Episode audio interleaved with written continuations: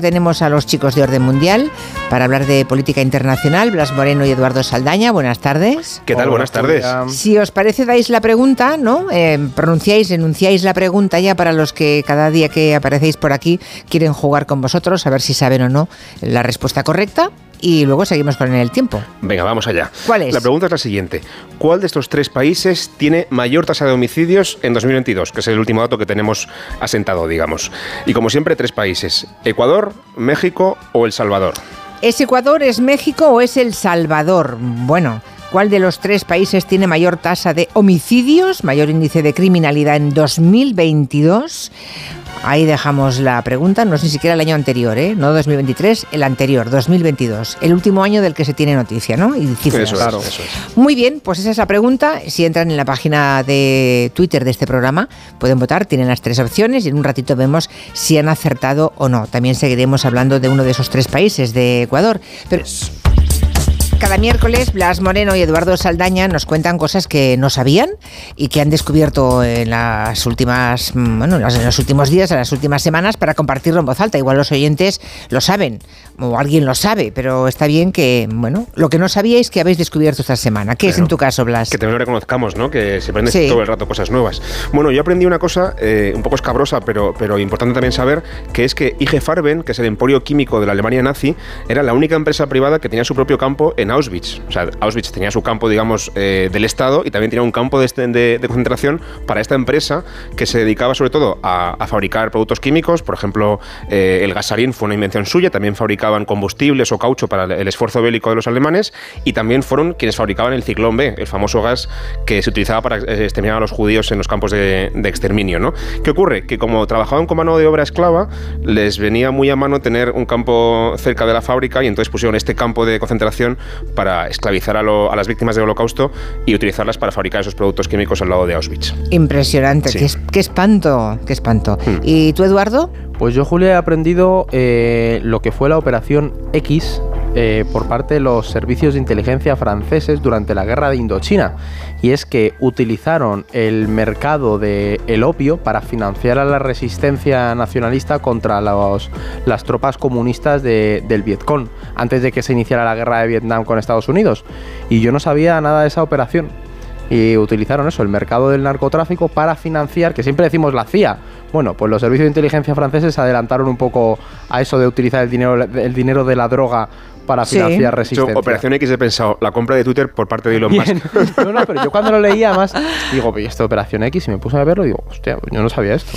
Bueno, no será el único país, ¿eh? Hay tantos países que han usado las, drogas para financiar cosas. A la contra nicaragüense se le financió por parte de la CIA un poco con eso, con venta de y armas. y el régimen sirio, basado al Assad, ahora mismo se financia en buena medida exportando droga, que se ha convertido en una especie de narcoestado. El, el ¿no? Lo que el, el, el se llama, es una, una, una pastilla bueno, vamos con el tema central de hoy porque tenemos que mirar a Ecuador. Puede que ustedes vieran a partir de ayer a las 8 o 9 de la noche empezó a circular por todo el mundo unas imágenes de un asalto con este sonido. Que se vaya la policía, que se vaya la policía,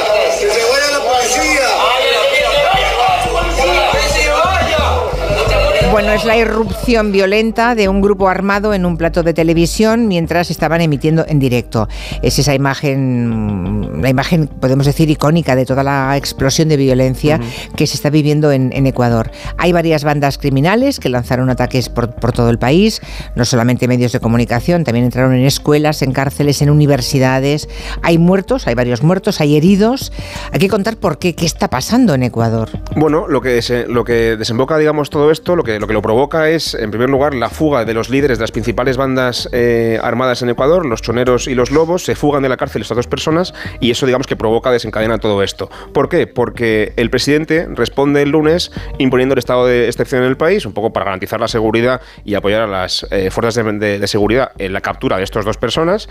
Y lo que hacen las bandas es que responden al día siguiente con un desafío evidente al Estado, saliendo a la calle, saliendo a las cárceles y, bueno, pues desafiando al gobierno a que negocie con ellos o se enfrente contra ellos porque, porque bueno, no están contentos evidentemente con que se les persiga y con que se les incaute, por ejemplo, la cocaína que están eh, traficando. Así que es un poco ese caldo de cultivo que en realidad también viene de antes, ¿no? Viene, viene de toda la descomposición social, económica y política del país que lleva estando muchísimo, muchísimo tiempo y que, por ejemplo, el presidente creo que lleva en el cargo dos o tres meses. Nada. Y además es muy curioso, Julia, porque hay una coordinación de bandas que hasta hace nada o bueno, siguen siendo rivales, ¿sabes? Es decir, porque han salido a veces los enemigos, A veces los enemigos comunes unen mucho, ¿eh? Eso, es el tema.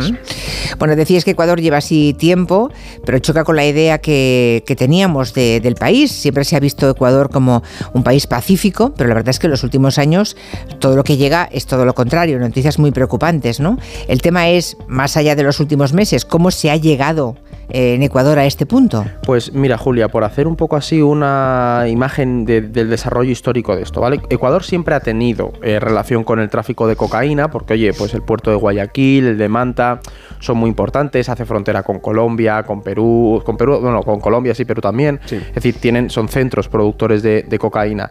El tema es que poco a poco grupos eh, mexicanos, sobre todo al principio el cártel de Sinaloa, un poco el, de, el Jalisco Nueva Generación, fueron penetrando en el país y también grupos albaneses, que es importante esto. ¿Qué pasa? Fueron ahí haciendo su negocio de la droga, narcotráfico, pero en un perfil muy bajo. Con la crisis económica se redujo en Ecuador la financiación pública, los centros penitenciarios recibieron menos dinero. ¿Qué pasa ahí? Las bandas criminales, las pandillas que hacían un poco de pues intermediarios, transportaban la coca, fueron tomando mucho más poder, empezaron a organizarse.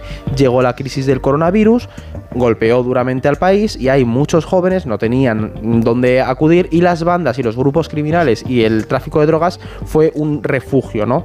Poco a poco se van asentando las pandillas y llegamos a 2020, fecha muy importante. ¿Por qué? Porque se asesina al líder de los choneros, una de las bandas que ha dicho Blas. Ahí se la asesina, se descomponen todas las bandas, empieza a haber una atomización y empieza lo que se conoce como la guerra de las pandillas en Ecuador que va del 20 al 2023, que es justo coincide con el auge de la, de la violencia. Y es básicamente como hemos llegado a este punto, un caldo de cultivo que... Y, ahora, ¿Y ahora qué podemos esperar? O sea, ¿cómo, ¿cómo acabar con el problema del crimen organizado? Porque parece un mal endémico en, en toda la América Latina, que no remite nunca, no sé. Y, y sobre todo puede tener también impacto en otros países de América Latina. Completamente, Julia. Además, aquí en el tema de Ecuador es importante lo que ha dicho Blas, que el Novoa, el presidente, lleva tres meses y le queda un año porque entró en un, tras una crisis del gobierno de Lasso. Entonces, la respuesta que vamos a ver ahora en el corto plazo es la declaración de un estado de, conflicto interno, es decir, se va a ir a muerta por las pandillas con una supermano dura, que es como se suele conocer a esta política en, en América Latina, pero el problema es que con este tipo de medidas tú no estás solucionando los problemas de fondo que hemos señalado ¿sabes? Estás yendo básicamente a acabar con, con los homicidios a base de represión y eso ya se ha demostrado que no es tan útil en el largo plazo. ¿Qué ocurre? Que también se va, todo esto se da en paralelo, Julia, con el fenómeno del Salvador, que ya lo hemos comentado aquí en Gelo. Nayib Bukele ha desarrollado un modelo de represión de las pandillas que da resultados, en cierto sentido, en cuanto a que reduce todos los homicidios. Todavía no se sabe qué efecto va a tener en largo y lo que ocurre es que a nivel regional muchos líderes empiezan a decir que lo que hace falta es mano dura absoluta contra las pandillas para no acabar como ha acabado Ecuador, que es el, por lo que es tan importante lo que pasó ayer. Uno, van a coger este ejemplo para decir, ¿veis? Tenemos que aplicar de manera preventiva la mano dura para no acabar como han acabado nuestros vecinos. El problema de la mano dura, evidentemente, es que te pasas de rosca con los derechos humanos. O sea, los ignoras, básicamente. Por ejemplo, en El Salvador se ha demostrado que muchos de los miles de detenidos, eh, aquellos famosos del vídeo encarcelados sin camiseta y tal, que se hizo muy famoso aquel vídeo hace unos meses, luego no tenían ningún antecedente, no tenían ninguna razón ni ninguna relación con las pandillas y se les encarceló sin cargos y, y, bueno, se ignoró sus derechos humanos, ¿no? Así que también ese es el riesgo que podemos correr, no solamente en Ecuador o El Salvador, sino en toda la región. Miramos también ahora Oriente Próximo porque los ataques de Israel contra objetivos en el Líbano mmm, no han parado, a pesar de que tanto Hezbollah como Estados Unidos y la Unión Europea, haciendo esfuerzos diplomáticos, intentaban que, que, que la cosa no vaya más, ¿no? Porque preocupa que pueda mm, haber una escalada, un conflicto mayor. Uh, y claro, si Israel sigue así en el Líbano, no sé si estamos ya en ese punto de peligro. Lo estamos sin ninguna duda, Julia, y cada día que pasa, en mi opinión, vamos a más. Eh, si no fuera por lo de Para mí el tema que más me preocupa ahora mismo, quitando lo de Ecuador, es esto. Eh, ¿Cuál es el problema? Bueno, eh, el problema es que mi sensación es que Israel está, ha visto que se ha metido ya en, el jardín de Gaza y aprovechando el contexto, pues ¿por qué no también quitarte del medio el problema de Hezbollah, que es un problema recurrente, que desde la frontera norte pues no deja de tener siempre incursiones y ataques de, de Hezbollah. y entonces van dando pasos cada día más graves para provocar, digamos, que Hezbollah reaccione. El último ejemplo de eso fue el, asesinato, la ejecución de uno de los líderes importantes de Hezbollah en el sur del Líbano y antes de eso también se, asesinó al número 2 de Hamas en Beirut, en la capital de, Líbano.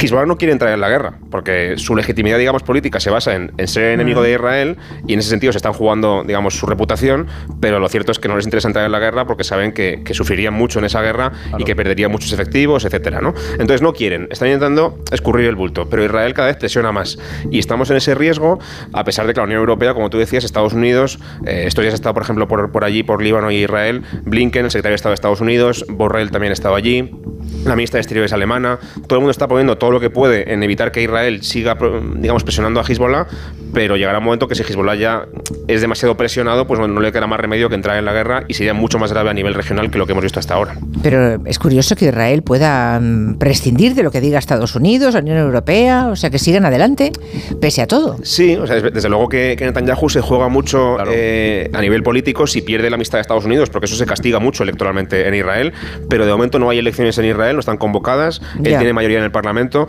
y se puede permitir en ese sentido meterse todavía más con, con Hezbollah, porque además también en Israel hay demanda de eso. Hay que tener en cuenta que hay 100.000 personas que, vivían en el norte de Israel que han sido evacuadas de sus casas por riesgo a ataques de Hezbollah y esa gente está demandando mano dura contra Hezbollah. Así que también su población demanda eso en ese sentido. Que, Julia, también hay un tema interesante y es que Estados Unidos también ve que dentro del mundo árabe no hay una respuesta tan grande como a lo mejor se esperaba o hubo en, décadas anteriores. Entonces dice, bueno, a ver, puedo presionar a Israel, pero en la medida en la que esto no termine de estallar, van midiendo. Veremos, por ejemplo, lo que pasa con Qatar, que a mí me parece súper interesante, es qué va a hacer Qatar con los líderes de Hamas, porque después del bombazo que se pegó en Beirut, Israel tiene claro que va a ir a por ellos, ¿sabes? Entonces, a ver si, podrían llegar hasta a Qatar, pero bueno. Pero con la determinación que tienen, que los cataríes les digan a los de Hamas, oye, que os vais a Argelia. Sí. Ah, no, venga, venga, a casa. Hay otro tema que también nos ha sorprendido esta semana, lo contamos ayer, la repentina dimisión de la primera ministra francesa y el nombramiento de Macron a, ese niño prodigio, le llaman en Francia, ¿no? A Gabriel Attal, que era ministro de Educación hasta ahora, que es muy joven, tiene 34 años, es el primer ministro más joven que han tenido los franceses en la Quinta República. Em, bueno, no sé este cambio de, a dónde viene eh, y qué podemos esperar de él, porque lo hace Macron en este momento. Pues bueno, a ver, yo creo que además Pedro Sánchez ahora tiene competidor, porque en plan hay mucho debate sobre si este hombre es el, nuevo político atractivo. Más, más guapo que Pedro Sánchez. Claro, me hizo mucha gracia porque dije, madre mía, la gente está aquí debatiendo sobre esto y, yo, yo interesado en el cambio y cómo está Macron intentando reformar su, su el futuro de, En March, ¿no? Eh, la cuestión, Julia, ¿por qué lo hace ahora? Porque, primero, eh, Elizabeth Bourne tuvo que renunciar porque que ya creo que lo, no sé si lo contasteis ayer, que apoyó, aprobó una ley migratoria con el apoyo de la ultraderecha, entonces su imagen está muy dañada y lo que busca Macron ahora es reformular un poco su imagen pública de cara a las próximas elecciones.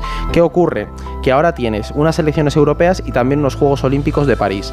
o sea, tienes dos momentos, primero las elecciones europeas te permiten tener un test de cómo estás tú políticamente en un país en el que la ultraderecha y el nacionalismo francés tienen cada vez más apoyo. Entonces Macron tiene que recomponer un poco todo ese centro amplio y aglutinador de francés para poder presentar a su partido a las elecciones, porque él no puede presentarse de nuevo, ¿no? Entonces es verdad que Atal es un perfil bastante asequible, es decir, encaja bien en ese político joven del futuro que huye de, los extremos desde la izquierda de, de ese Mélenchon que no termina de soltar a la izquierda francesa o la ultraderecha nacionalista tradicional del Frente Nacional y Rassemblement Nacional. Entonces se busca un poco eso, revitalizar el partido y también revitalizar la presidencia. Pues veremos a ver cómo resulta Gabriela Tal. Ya veremos, sí, hombre, la, primera son las elecciones Europa. Ahí ese va a ser el, tanteo, a ver cómo va la cosa. Eso es, bueno, em, pues estaremos ahí con 34 años, desde luego es, es, muy joven. Ayer alguien decía, bueno, es que Felipe González tenía la misma edad, llevaba dos años ya como secretario general del PSOE, pero una cosa es ser secretario general y la otra es ser primer ministro de una, de una república como la francesa, ¿no? Que son cinco o cuatro años más que nosotros, ahí está el hombre. Claro, claro, no, no, no es lo mismo yo no voy a llegar a primer ministro de aquí a cuatro años, te lo garantizo. Bueno, vamos a ver la pregunta que hemos planteado hoy a los oyentes, eh, que siempre quieren jugar con nosotros en estas cuestiones de orden mundial. Habéis preguntado de los tres países siguientes cuál tiene mayor tasa de homicidios en 2022. Había Ecuador, eh, México y El Salvador en la lista. Entonces, eh, los oyentes votan mayoritariamente a México. Un 43% dice que, que, es en México, el país más violento. Seguido del Ecuador, con un 34,2%. Y finalmente El Salvador, con un 22,9%. ¿Y bien? La respuesta es... uy, Ecuador. Hombre, Ecuador. claro, lo traíamos un poco por el tema de hoy. Está en el puesto octavo en 2022, aunque sospechamos, hay datos ya, indicios que apuntan a que este año anterior, el 23, va a subir al puesto 3 del mundo. O sea, es alucinante lo que, lo que pasa en Ecuador a nivel violencia. Y luego México está en el puesto 9 y El Salvador en el puesto 19, gracias a esa política de mano dura que comentaba antes Edu de, Bukele. Ahora os pasamos unos gráficos que ayudan a ver esto muy bien. Y los ponemos en las redes. muy bien. Ecuador, el país más violento de esos tres, entre México y Salvador. Eh, de los que hemos citado. Hmm. Eduardo Saldaña y Blas Moreno, Orden Mundial, gracias y hasta la semana que viene. Hasta luego. Enseguida hablamos con la ministra de Trabajo y vicepresidenta Yolanda.